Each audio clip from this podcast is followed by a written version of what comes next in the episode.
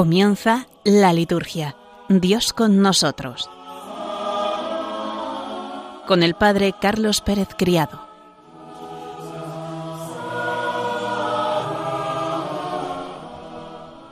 Buenas tardes queridos oyentes de Radio María y bienvenidos un lunes más a este programa, la liturgia Dios con nosotros.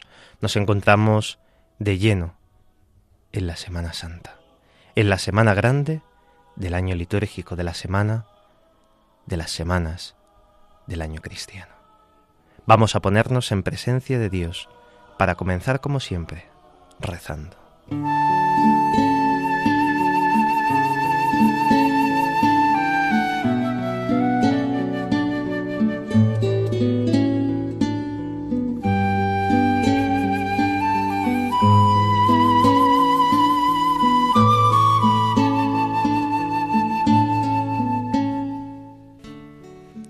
Del Evangelio según San Juan. Seis días antes de la Pascua, fue Jesús a Betania, donde vivía Lázaro, a quien había resucitado de entre los muertos. Allí le ofrecieron una cena. Marta servía, y Lázaro era uno de los que estaban con él a la mesa. María tomó una libra de perfume de nardo, auténtico y costoso, le ungió a Jesús los pies y se los enjugó con su cabellera, y la casa se llenó de la fragancia del perfume. Judas Iscariote, uno de sus discípulos, el que lo iba a entregar, dice, ¿Por qué no se ha vendido este perfume por trescientos denarios para dárselos a los pobres? Esto lo dijo no porque le importasen los pobres, sino porque era un ladrón, y como tenía la bolsa, se llevaba de lo que iban echando. Jesús dijo, Déjala, lo tenía guardado para el día de mi sepultura, porque a los pobres los tenéis siempre con vosotros, pero a mí no siempre me tenéis. Una muchedumbre de judíos se enteró de que estaba allí, y fueron no solo por Jesús, sino también para ver a Lázaro, al que había resucitado de entre los muertos. Los sumos sacerdotes decidieron matar también a Lázaro, porque muchos judíos, por su causa, se les iban y creían en Jesús.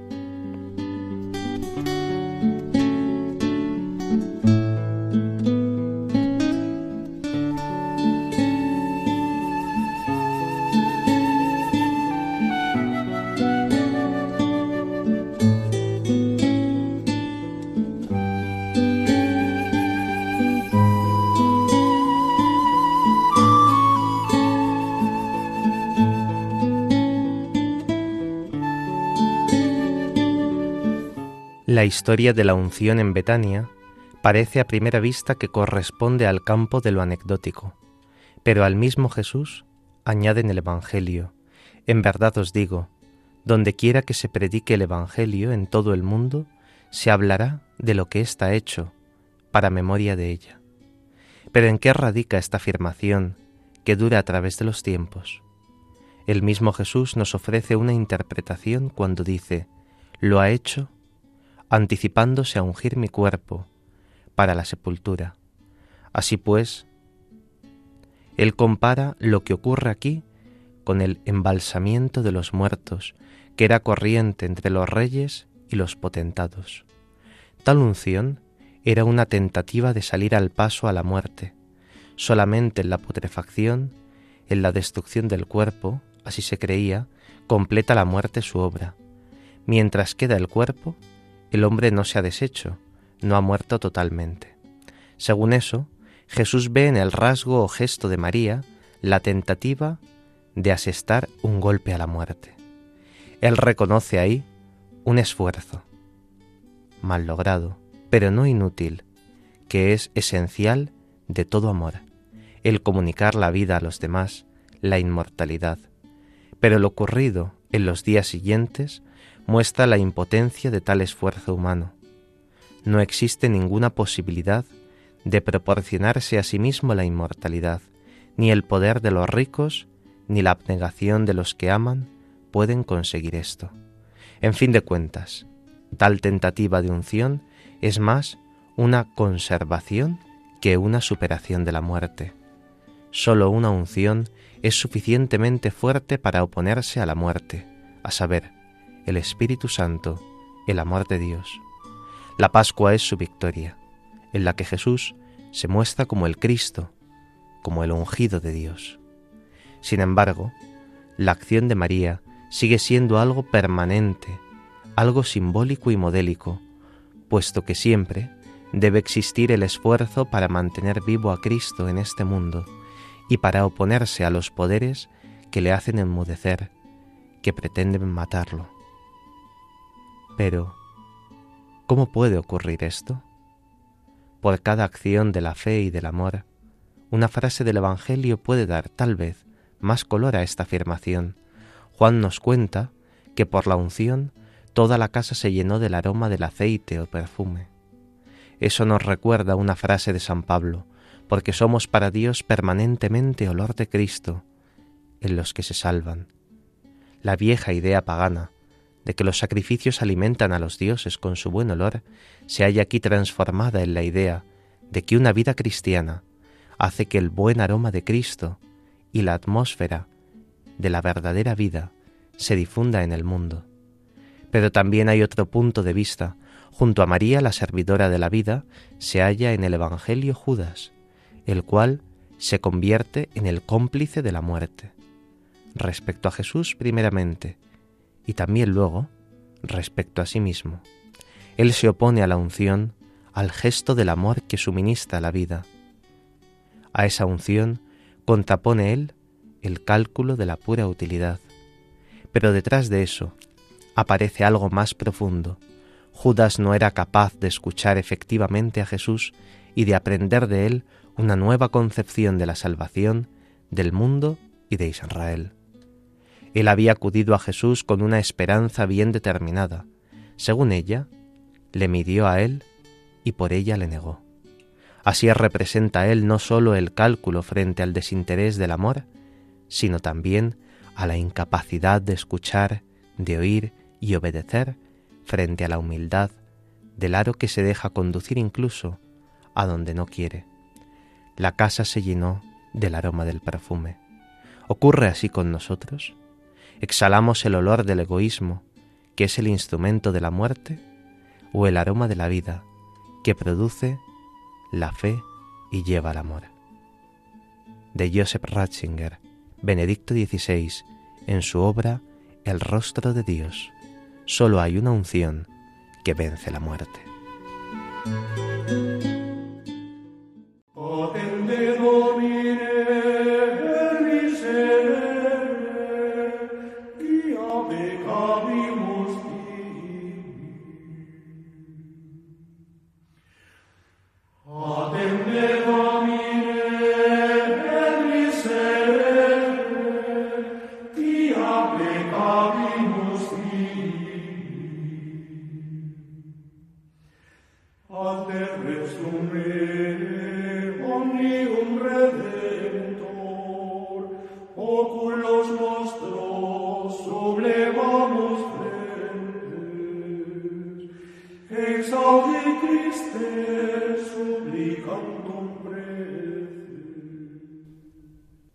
Después de escuchar esta magnífica reflexión de Benedicto XVI sobre la lectura que se proclama en el día de hoy del Evangelio de Juan de la unción de María, vamos a adentrarnos en un comentario de la Semana Santa.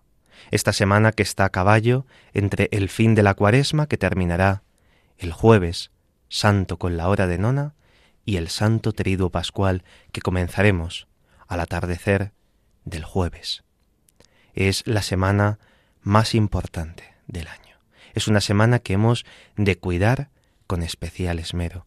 Vamos a ir comentando a lo largo del programa una carta circular sobre las fiestas pascuales que fue publicada hace ya años, en el año 1988. Un servidor aún no había nacido entonces, que se llama La preparación y celebración de las fiestas pascuales, una carta que publica la Congregación para el culto divino y la disciplina de los sacramentos.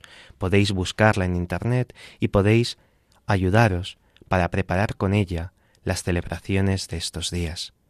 Vamos a ir escuchando a lo largo del programa distintos cantos. He intentado escoger cantos bellos, pero que a la vez sean fieles al misal. Sean fieles a lo que la Iglesia nos propone en la liturgia, los distintos salmos para cada uno de los momentos de la celebración de ayer, del Domingo de Ramos, los cantos para distintos momentos del triduo pascual que nos irán ayudando a adentrarnos en las celebraciones de estos días. Comenzamos escuchando el himno Los niños hebreos llevando ramos de olivo salieron al encuentro del Señor aclamando Osana en el cielo. Esta antífona se va intercalando con los versículos del Salmo 23. Los niños hebreos llevando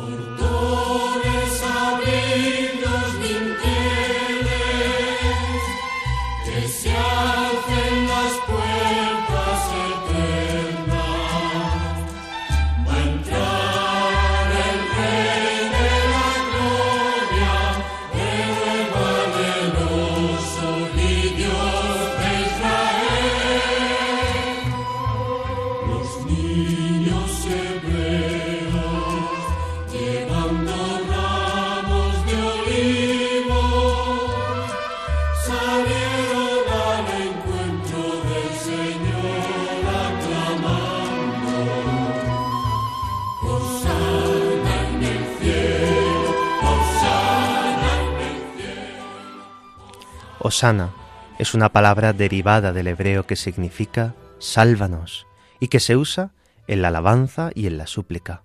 Forma parte también de la aclamación del Sanctus, del Santo de la Misa.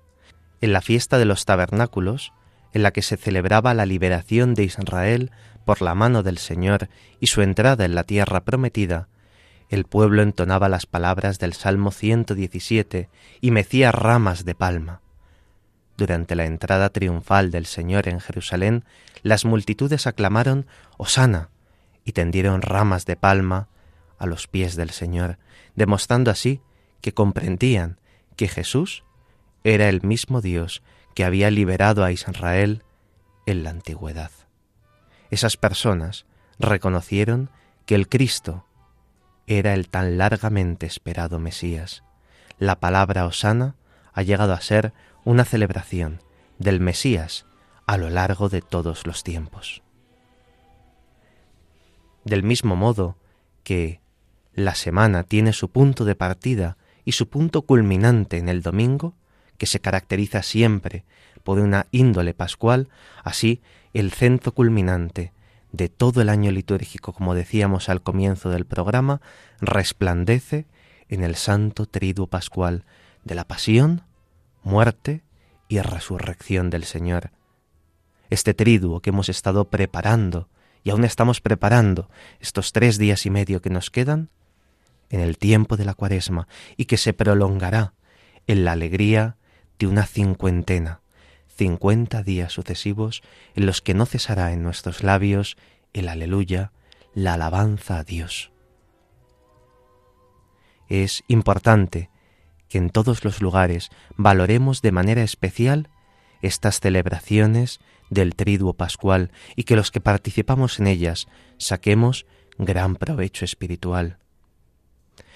Sin embargo, y por desgracia, en muchos lugares se ha ido atenuando el fervor del triduo pascual, muchas veces porque coincide con días de vacaciones y se absolutizan las vacaciones frente al sentido de por qué tenemos unos días de descanso el Papa Pío XII en el año 1951, en el año 1955 fue haciendo la reforma de la Semana Santa. Los mayores recordaréis que antiguamente la vigilia pascual se celebraba el sábado santo por la mañana y Pío XII, al hacer la reforma de la Semana Santa, la llevó a su lugar original, la noche del sábado santo, con un carácter nocturno, de vigilia. Y vemos cómo en muchos lugares, por desgracia, se está perdiendo esta noción de vigilia y se reduce muchas veces la vigilia pascual a una mera misa vespertina como podría haber cualquier otro sábado por la tarde. Esto no puede suceder, no puede suceder en nuestras comunidades, no podemos justificarnos, no podemos acomodarnos. Es la noche de las noches, el Señor ha obrado prodigios maravillosos en favor nuestro. Al igual que la noche del día 24 al 25 es una noche especial y estamos convocados a las doce de la noche a la misa del gallo, también así tenemos que acudir por la noche a la vigilia pascual para esperar con gozo la resurrección del Señor. Es muy importante que se cuiden los horarios del triduo santo, que se coloquen en horas oportunas, que se favorezcan en primer lugar las celebraciones litúrgicas de los oficios y en segundo lugar esos ejercicios piadosos, esas devociones populares que nos ayudan ciertamente a vivir, pero sabiendo cuál es el centro, los oficios litúrgicos. Es necesario que profundicemos en el sentido de estas celebraciones para que podamos amarlas, para que podamos conocerlas en todo su esplendor y así podamos disfrutar cada vez más de ella. La Semana Santa, comúnmente llamada, comienza con el Domingo de Ramos en la Pasión del Señor. Esta celebración comprende el presagio del triunfo real de Cristo, pero a su vez también el anuncio de la pasión. Son estos dos evangelios los que se escuchan en la celebración más solemne de este día, que va acompañada por la procesión, el Evangelio de la entrada de Jesús en Jerusalén y la pasión según cada uno de los sinópticos. La entrada de Jesús en Jerusalén desde antiguo se conmemora con una procesión en la cual los cristianos celebran el acontecimiento imitando las aclamaciones y los gestos que hicieron los niños hebreos cuando salieron al encuentro del Señor, cantando el fervoroso Osana, cuyo significado hemos explicado hace unos instantes. La procesión ha de ser única y ha de tener lugar antes de la misa en la que haya mayor presencia de fieles congregados. Puede hacerse también la tarde del sábado o incluso también la tarde del domingo. Es conveniente reunirse en una iglesia menor o en un lugar apropiado fuera de la iglesia y desde allí realizar la procesión que es un signo de fe, una manifestación de fe y de la esperanza de la victoria de Cristo. En esa procesión de ayer llevábamos ramas de palmas o de otros árboles de olivo comúnmente entre nuestro país. Los sacerdotes y los ministros también llevan ramos y preceden al pueblo. La bendición de los ramos tiene lugar en orden a la procesión que va a seguir después. No se trata de un elemento supersticioso, sino de un elemento que nos ayuda a profesar la fe en la esperanza de la resurrección de Cristo. Estos ramos después hay que conservarlos en casa, ponerlos en lugares visibles, en las ventanas, en los balcones, y son un signo público de nuestra fe. Cuando paseemos por nuestras calles y veamos ramas de olivo, palmas colgadas, en las ventanas, decimos, claro, es que Cristo ha resucitado, es que Cristo ha vencido a la muerte, es que Cristo ha salido del sepulcro y ha vencido a todos los posibles enemigos. Vamos a escuchar el siguiente de los cantos que acompañan a la procesión que tuvo lugar ayer. El Salmo 46 con esa preciosa antífona los niños hebreos extendían mantos por el camino y aclamaban, Hosanna al Hijo de David, bendito el que viene, en nombre del Señor.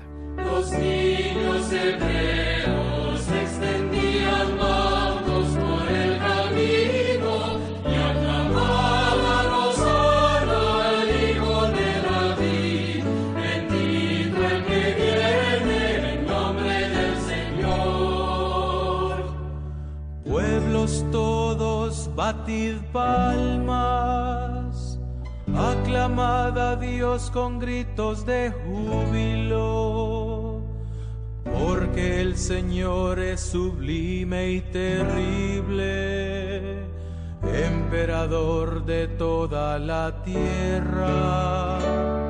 Los niños hebreos extendían manos por el camino y aclamaban Durante la procesión es conveniente que resuenen estos salmos, el Salmo 23, el Salmo 46 u otros cantos apropiados en honor de Cristo Rey.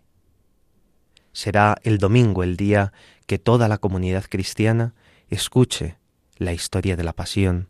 Esta proclamación tiene una gran solemnidad y es aconsejable que se mantenga la tradición en el modo de cantarla o de leerla, es decir, que sean tres personas las que hagan las veces de Cristo, el narrador y el pueblo.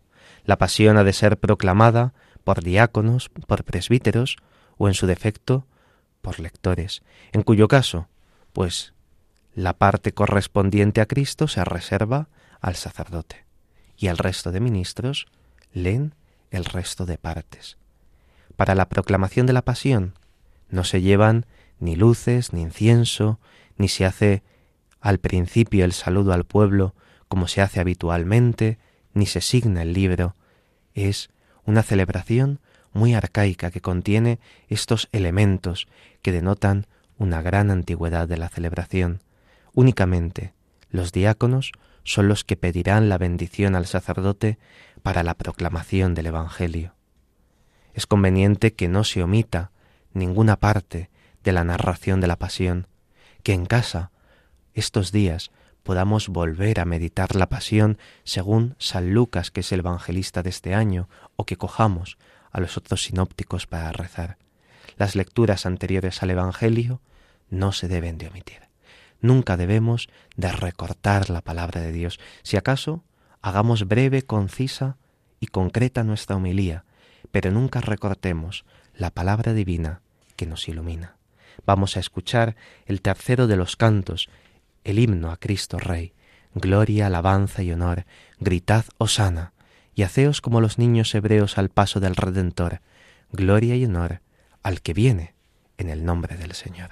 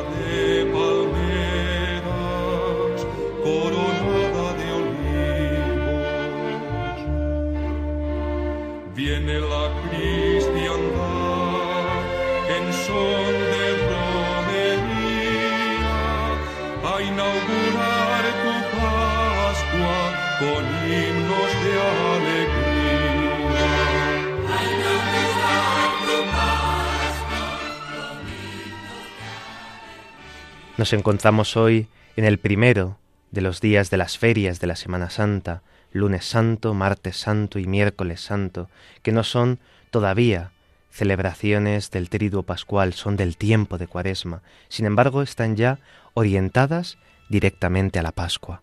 Estos días tienen un prefacio propio, el prefacio segundo de la Pasión del Señor que, que dice así, porque se acercan los días de su pasión salvadora y de su resurrección gloriosa. En ellos se actualiza su triunfo sobre la soberbia del antiguo enemigo y celebramos el misterio de nuestra redención. A lo largo de estos días se va a proclamar hoy lunes el Evangelio de la unción de María en Betania, el martes el Evangelio de la traición al Señor y el miércoles la preparación de la cena de Pascua. El Hijo del Hombre se va como está escrito, pero ay de aquel por quien es entregado, es la exclamación de Jesús. Estos tres primeros días de la Semana Santa se leen los cánticos del siervo de Yahvé, el lunes el primero, el martes el segundo, el miércoles el tercero, y se reserva el más sublime, el cuarto de los cánticos del siervo de Yahvé, para el Viernes Santo. Son especialmente delicadas y preciosas las aclamaciones que ocupan el verso antes del Evangelio. Representan así el saludo de la Iglesia a su Rey y a su Señor, que se dispone a dar su vida por la salvación del mundo. Vamos a hacer una pequeña pausa de oración ya que hemos llegado a la mitad de nuestro programa y vamos a hacerlo con este canto, Osana al Hijo de David.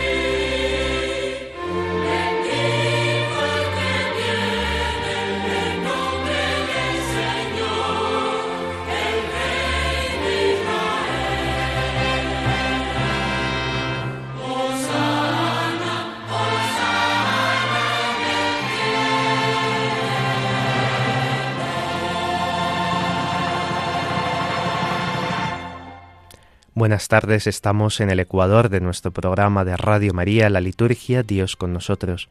Les acompaña en el micrófono el Padre Carlos Pérez Criado y en el control Javi Esquina.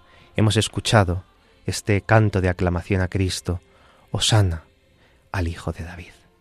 Otra de las celebraciones propias de estos días es la celebración de la Misa Crismal, una celebración que de suyo se celebraría el jueves santo por la mañana, pero que en muchas diócesis se adelanta a alguno de los días anteriores, alguno de los días de la Semana Santa, para que así el presbiterio de la diócesis pueda participar junto con el obispo. La misa crismal es la celebración en la cual el obispo, concelebrando con su presbiterio y con el pueblo de Dios, consagra el santo crisma y bendice los demás óleos. Es una manifestación de la comunión que existe entre el obispo y sus presbíteros en el único y mismo sacerdocio y ministerio de Cristo.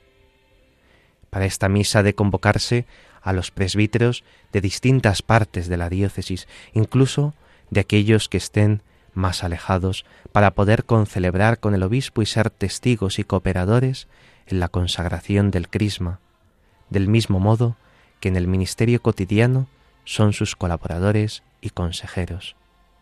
Es importante también la participación de los fieles que reciban el sacramento de la Eucaristía. Este nuevo óleo ha de ser llevado a las parroquias para que allí pueda ser usado en la iniciación cristiana, en el bautismo de los niños o de los adultos, que en muchos lugares de la geografía española y de todo el orbe católico recibirán ese día el sacramento del bautismo y participarán de la nueva vida de Cristo que brota del amor de Dios.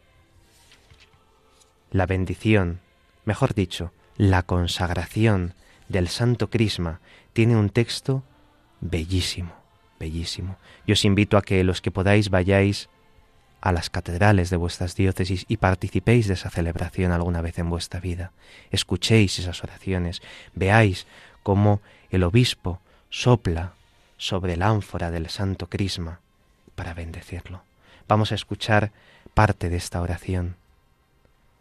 A la vista de tantas maravillas te pedimos, Señor, que te dignes santificar con tu bendición este óleo y que con la cooperación de Cristo tu Hijo, de cuyo nombre le viene a este óleo el nombre de Crisma, infundas en él la fuerza del Espíritu Santo, con la que ungiste a sacerdotes, reyes, profetas y mártires, y hagas que este Crisma sea sacramento de la plenitud de la vida cristiana para todos los que van a ser renovados por el baño espiritual del bautismo.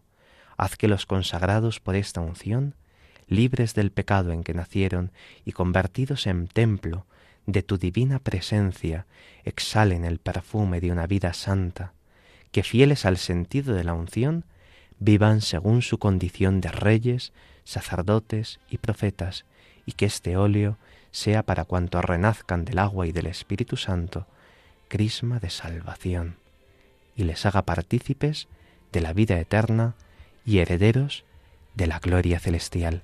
Este santo crisma se empleará para la unción del bautismo, para la unción de la confirmación, para ungir a los presbíteros el día de su ordenación en las manos, para ungir a los obispos en la cabeza el día de su ordenación episcopal, y junto al crisma el óleo de exorcismo de los catecúmenos y el óleo de los enfermos, para ese sacramento tan importante de la unción de los enfermos.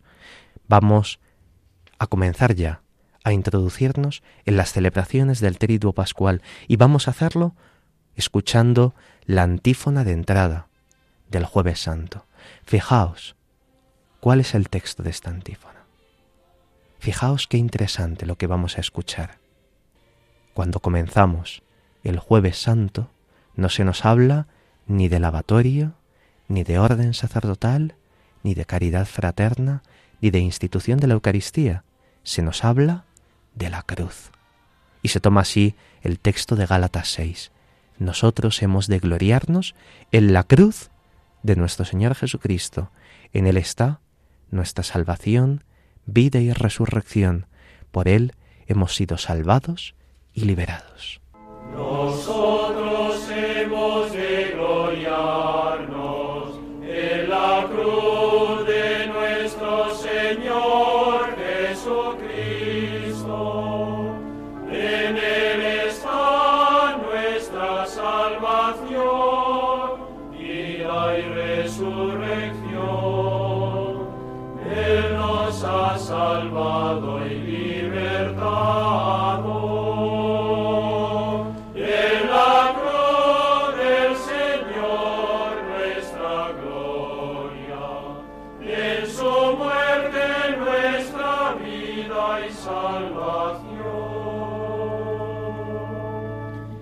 El Señor tenga piedad y nos bendiga, ilumine su rostro sobre nosotros.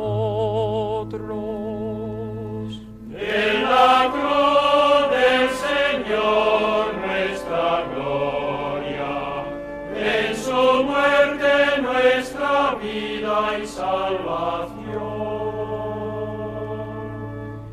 conozcan en la tierra tus caminos, todo el mundo tu salvación. Nosotros hemos de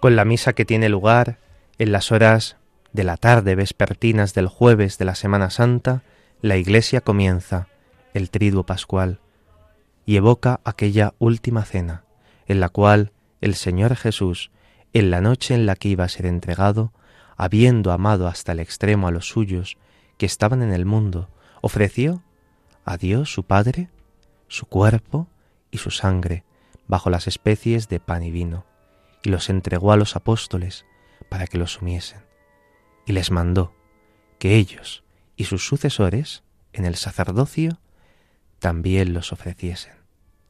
En atención del Espíritu debe centrarse en los misterios que se recuerdan en esta misa, la institución de la Eucaristía, la institución del orden sacerdotal y el mandamiento nuevo del Señor sobre la caridad fraterna.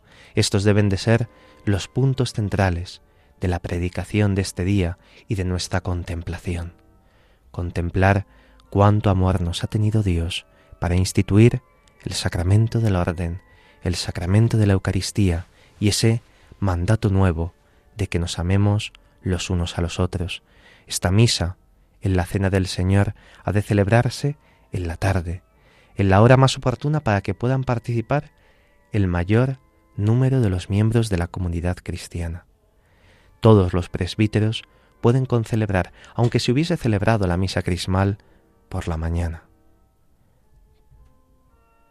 Al comenzar la celebración, el sagrario ha de estar vacío, y en esta celebración se han de consagrar las formas necesarias para la comunión de los fieles y del clero de ese día y también del día siguiente, del Viernes Santo. Es necesario que haya esa previsión para que no lleguemos al viernes sin formas guardadas en la reserva. Hay que preparar una capilla especial para la reserva del Santísimo Sacramento, una capilla que esté adornada convenientemente, que invite a la oración y a la meditación. Es necesario que no perdamos la perspectiva de la sobriedad y de la austeridad que es propia de la liturgia de estos días. Se ha de evitar cualquier tipo de abuso, Muchas veces esta capilla de la reserva se llama monumento, pero es un nombre impropio. Hemos de llamarla capilla de la reserva eucarística, porque no estamos velando a un muerto. Por eso no hemos de denominar el lugar de la reserva como monumento. Esto es algo importante que tenemos que ir cambiando en nuestro lenguaje, porque hay también detrás de ello una concepción y una mentalidad concreta que no se ajusta precisamente a lo que estamos viviendo y a lo que estamos celebrando. Cuando se cante en la tarde del jueves santo el himno Gloria a Dios en el cielo, se hacen sonar las campanas. Es el anuncio público solemne a todos los que vivan en nuestras ciudades y en nuestros pueblos que los cristianos comenzamos los días más importantes del año, que comenzamos el triduo pascual. El órgano y cualquier otra música instrumental suelen de usarse para acompañar el canto. En la celebración del jueves tendrá lugar la tradicional celebración del lavatorio de los pies que algunos fieles, seleccionados previamente, estarán preparados para que el presbítero que preside la celebración realice ese mismo gesto que hizo el Señor Jesús.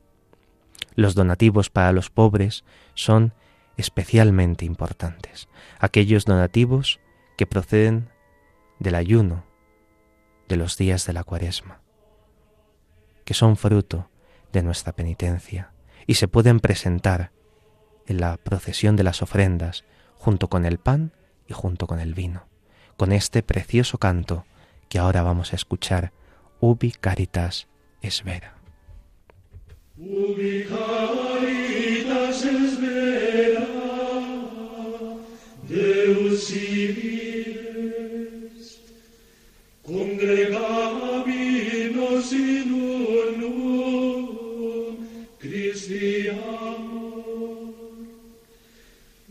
Sürgene sedinir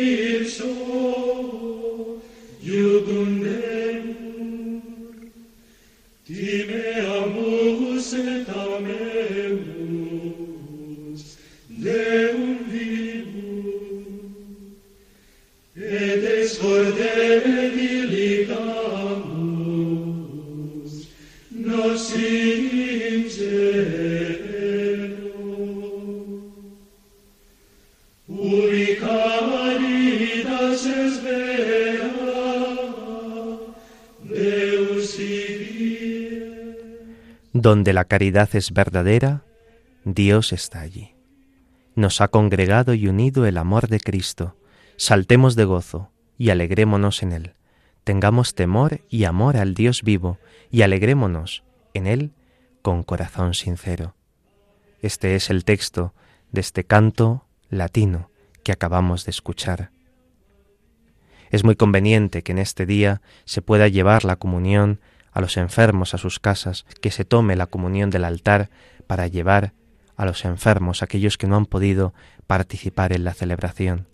Después de la oración, después de la comunión, comienza esa procesión precedida por la cruz, cirios e incienso, en la cual se lleva el Santísimo Sacramento hasta el lugar de la reserva, cantando el Pange Lingua u otros de los cantos eucarísticos que conocemos. Si no se va a celebrar el Viernes Santo en ese lugar, en esa parroquia, no se hace esa reserva solemne de la Eucaristía. La Eucaristía se reservará en el sagrario habitual.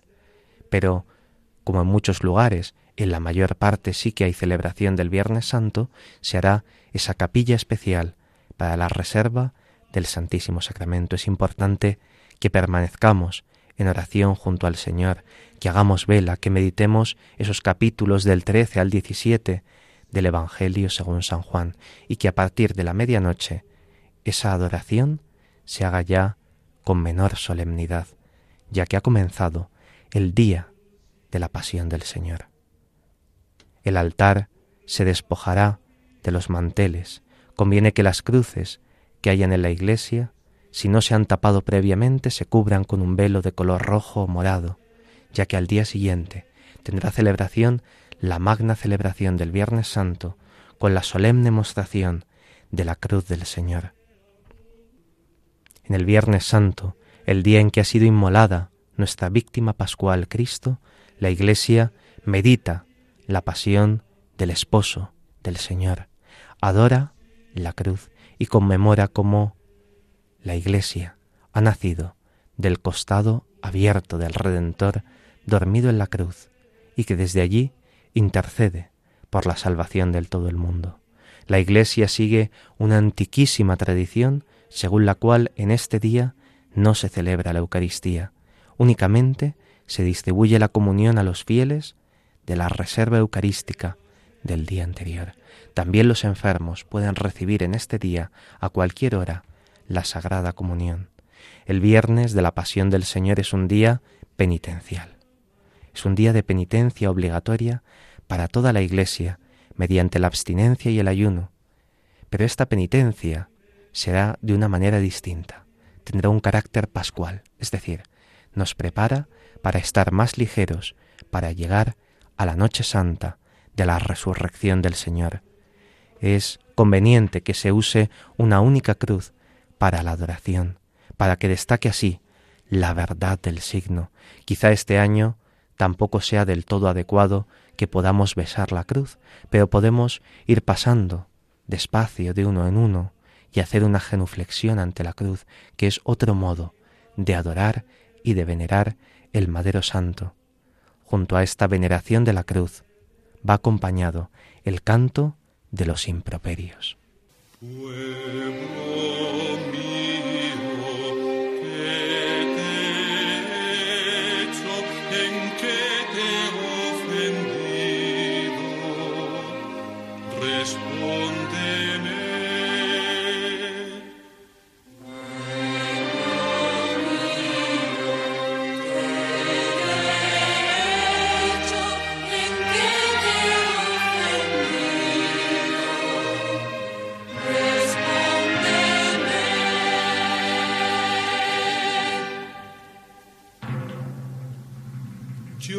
Saqué de Egipto,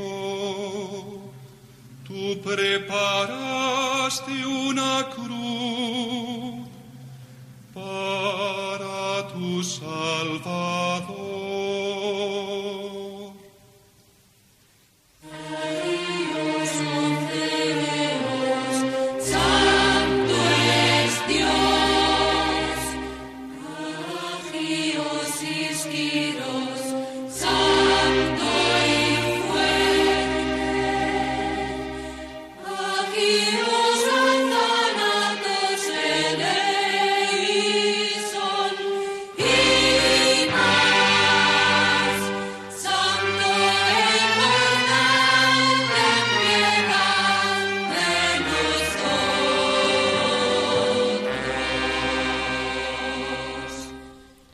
Destaca la aclamación Agios Oceos, Agios Isgiros, Agios Azanatos, eleison Jimás en lengua griega, Santo Dios, Santo fuerte, Santo inmortal, ten piedad de nosotros, tan propia de este día y que ha impregnado tanto la piedad popular de este tiempo, los ejercicios piadosos del Vía Crucis, de acompañar a María la Madre Dolorosa, es conveniente que se realicen después de los oficios litúrgicos del Viernes Santo.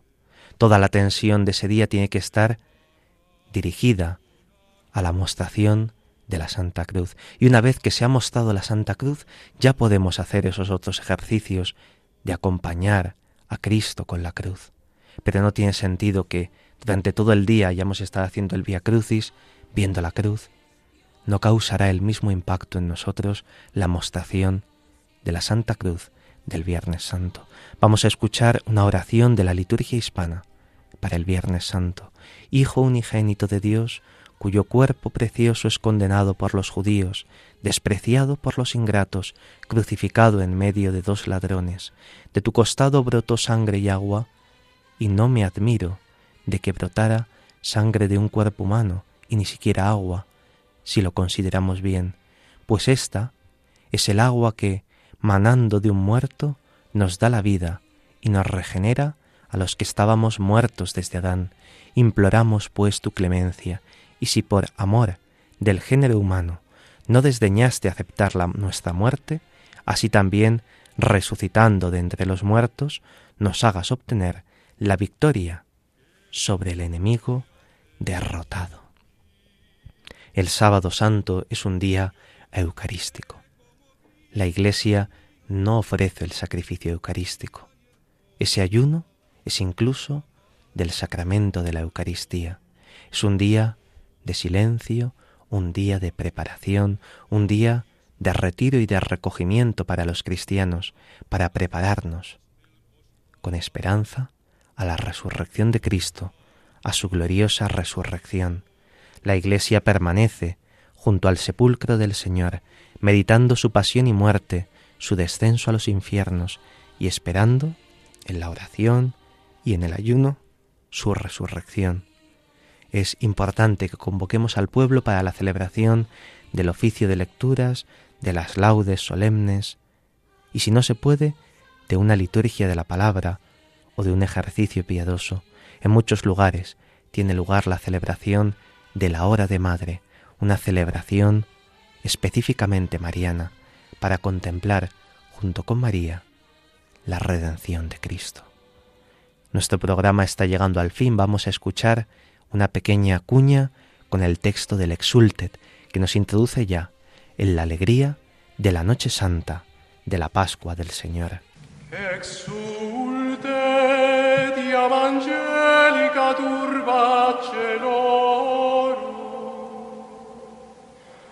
exulte divina misteria, el pro tanti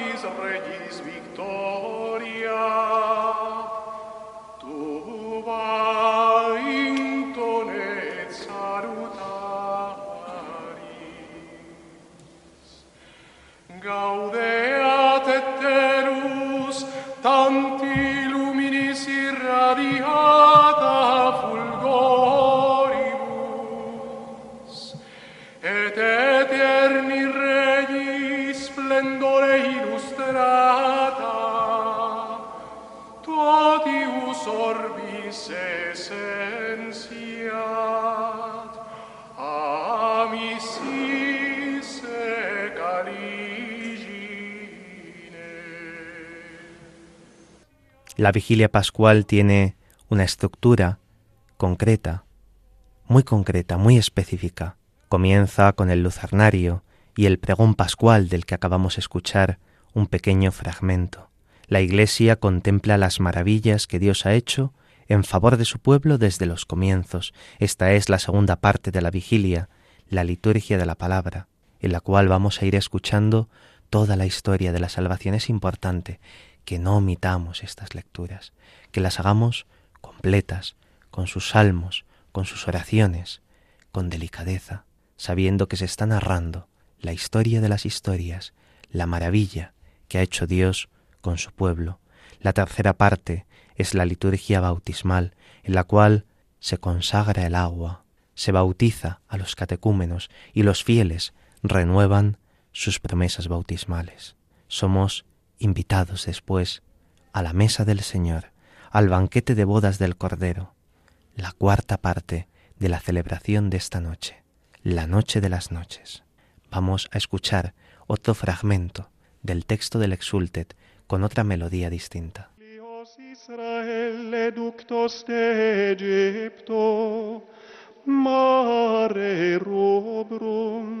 sicco vestigio transire fecisti. Nec igitur nox est, ue peccatorum tenebras, golumne illuminatione purgabit, ec nox est, gue hodie per universum mundum in Christo credentes, avitis secoli, et caligine peccatorum segregatos, redit gratiae sociat sanctitati.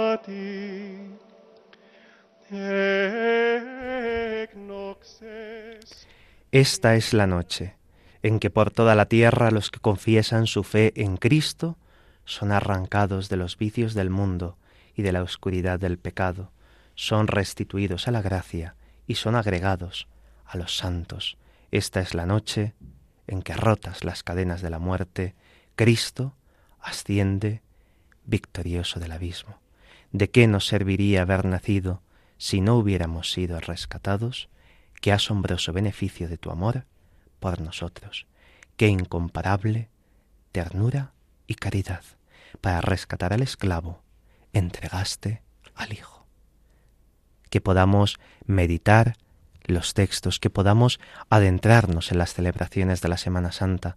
En este programa únicamente hemos podido dar unas pinceladas. Es de lo que nos da tiempo en 50 minutos. ¿A qué sí, Javi? Javi está aquí en el control ayudándome con toda la música al momento, al milímetro, para que todo el programa salga perfecto. Vamos a dar gracias a Dios y vamos a terminar encomendándonos a la Madre de Dios con este canto propio de la Cuaresma y en especial del Viernes Santo, el Stabat Mater.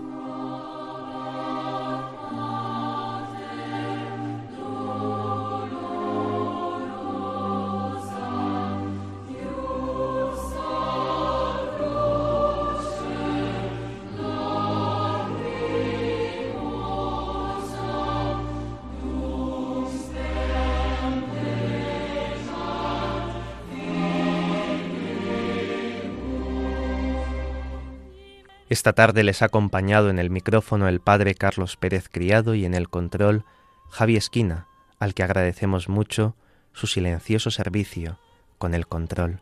A continuación dará comienzo otro programa en Radio María. Les invitamos a que no cambien de sintonía y disfruten de él.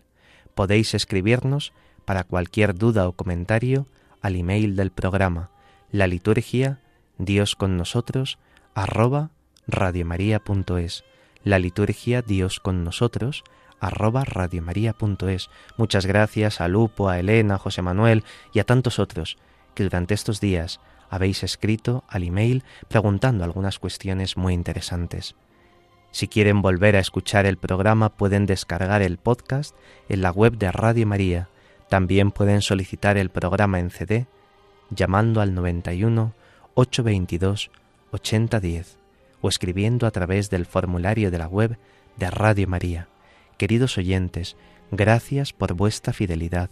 Disfrutad intensamente de esta Semana Santa, vividla en vuestras parroquias, cuidad la oración y si Dios quiere, nos encontraremos dentro de quince días, ya en la Pascua del Señor.